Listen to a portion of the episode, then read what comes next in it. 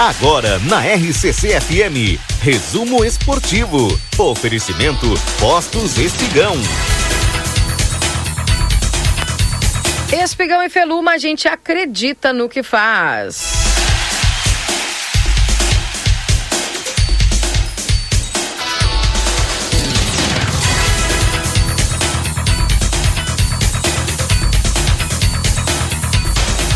Eu vou começar falando a respeito do Grêmio, viu? Em busca dos gols, Soares tem semana para recuperar fôlego.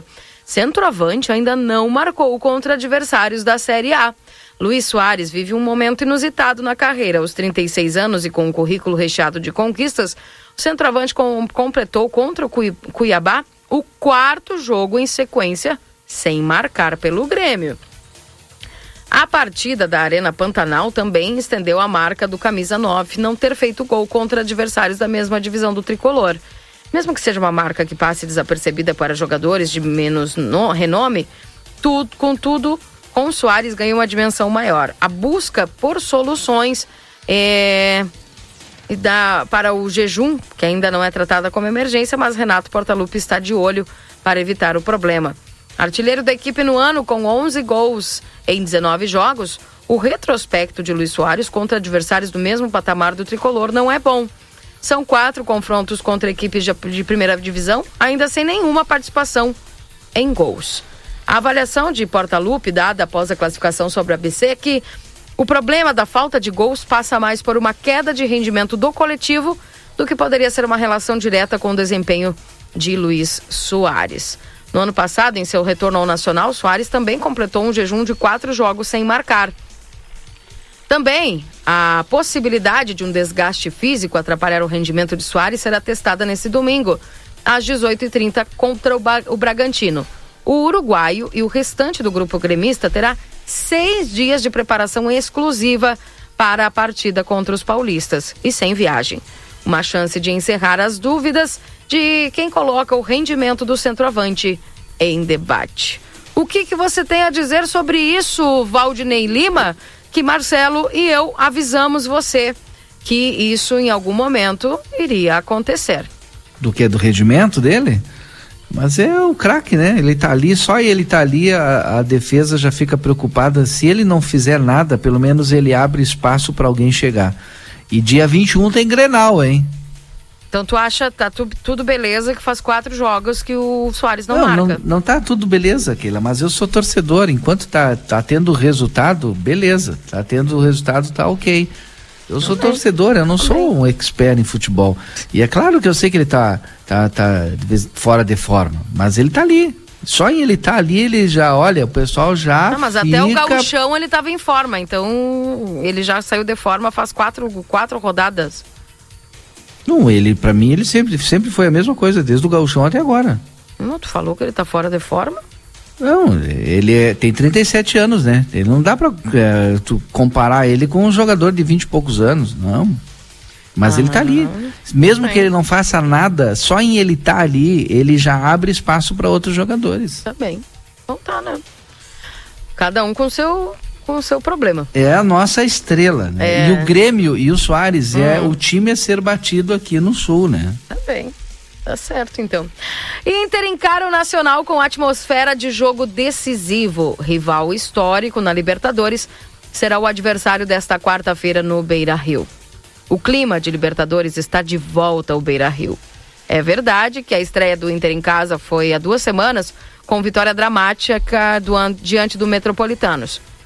Entretanto, nesta quarta-feira, a atmosfera de um confronto importante diante de um adversário tradicional e tricampeão da competição dá ao jogo colorado com o Nacional, às 19 horas, um tom de decisão. A expectativa da direção do Inter é esgotar os ingressos disponíveis e lotar o Beira Rio. São esperados 45 mil colorados apoiando a equipe nas arquibancadas. No lado dos uruguaios, os 2 mil bilhetes disponibilizados já foram vendidos. Quem vencer assumirá a liderança do Grupo B e estará próximo de uma classificação às oitavas de final da Libertadores. O Inter conta com uma estatística positiva para o confronto. Além da invencibilidade em casa de 26 jogos, jamais foi derrotado para o Nacional em casa. Nos encontros nas Libertadores de 80, 2006, 2007, 2019, são três vitórias e dois empates. Em 2006, anos em que ergueu a Copa, foram quatro confrontos dos gaúchos contra os uruguaios. Depois dos jogos da fase de grupos, o Colorado eliminou o Bolso nas oitavas de final com uma virada histórica no Parque Central em Montevidéu.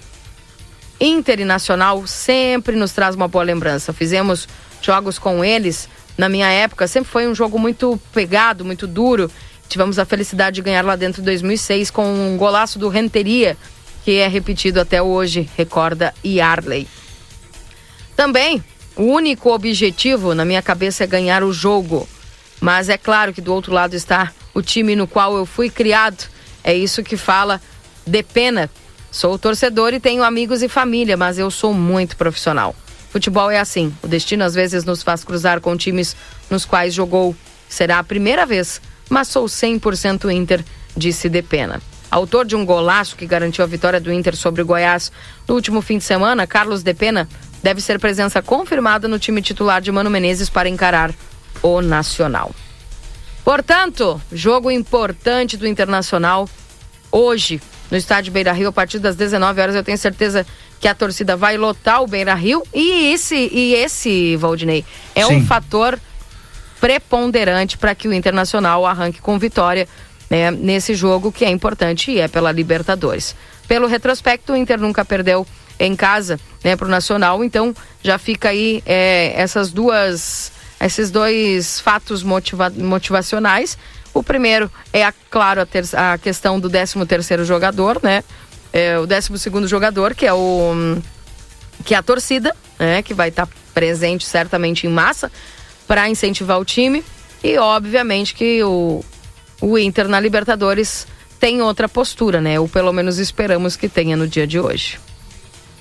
Eu vou torcer, viu, Keila? Fica tranquila que eu assisto por ti. Tu falou que tu não vai assistir. Não, né? é isso que eu tô pensando se eu vou assistir ou não. É, não te preocupa que se tu não assistir, eu vou assistir por ti.